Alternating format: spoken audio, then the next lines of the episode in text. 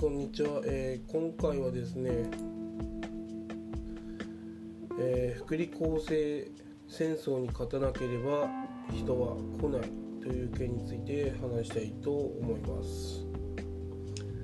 えー皆さんの、え会社は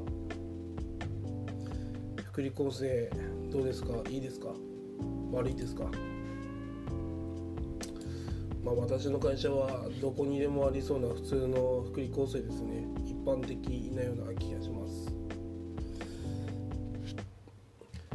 やはりですね、えー福利厚生っていうのはそのその人がですねこう休みとか、まあ、そういうものがですねその充実してるとですねやはりその人のこう休みがその休み生活がこう豊かになったりとかしますよね。まああとこの働き方とか、えー今だったらテレワークとか、まあ、福利厚生っていうのがよくわかんないですけど、まあ、時短勤務ができるとかコアタイムなしで、えーフレックスができるとか、え1年に1回、りょえ1週間ぐらい休めるとか連続して。まあこういった制度ですね。あるとないとだったらある会社選びますよね。そういうことなんですねつまり。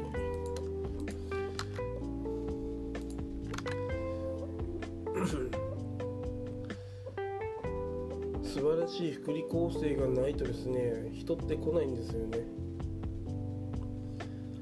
だって賢い人は素晴らしい福利厚生を見つけてその会社を、えー就職活動しますからね。まあなんでこのお話しようかと思ったんですけどまあなんか自分の、えー会社ですね。まあなんかこう人材人材のその、まあ、採用がまあ難航してるみたいなんですよね。なんでうちの会社難航してんのかなと思ったんですよね。でそれを考えた結果なんですけどまあありきたりな福利厚生で他の企業と大差がないなと思ったんですよね。それってまあ企業にとってマイナスでしかないんですよね。まあ企業はあまりこう社員に福利厚生まあいろいろ与えたくないとは思うんですけどまあ社員だけのことを考えてやってしまうとまあ人が来なくなっちゃうんですよね。そうまあ社員が多いからそれを変えると大変になるからっていうのは分かるんですが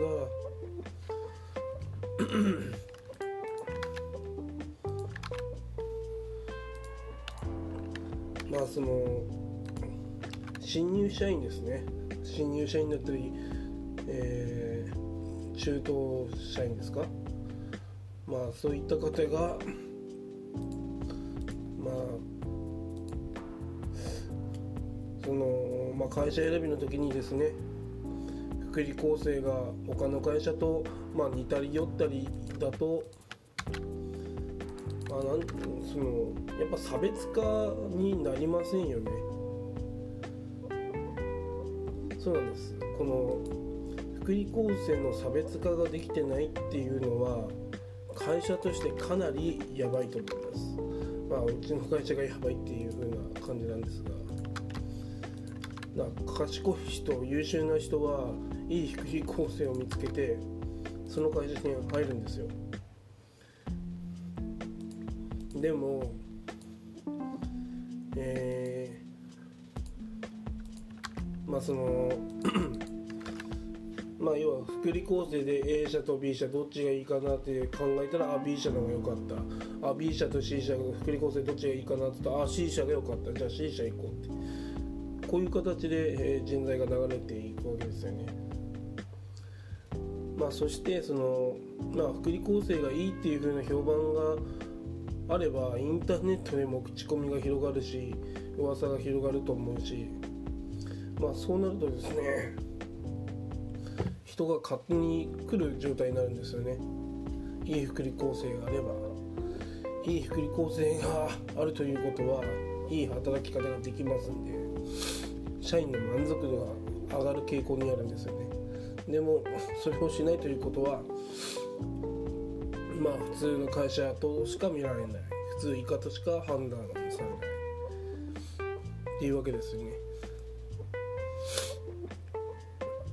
まあだからですねまあもしもこれを聞いてる方がまあ新入社員だったり、えー、転職だったりとか中東で入るとかそういった方はですね、えー、やっぱやっぱりですね福利厚生がいいところを選ぶのがあいいと思います。まあ福利厚生はどうでもいいから給料が高ければいいっていう人はまあそれはまあ聞かないでいればいいんですけど福利構成がいいところですね。選んだ方がいいと思います。やはりですね福利構成がいい方が社会、えー、社員満足度、えー、高いはずなので、えー、必ずそういうところを選びましょう。むしろですねそういうのが充実してないところは、え社員に対するその満足度がま低い傾向にあると思いますので、えそういった会社ですね。選ばない方がいいと思います。以上です。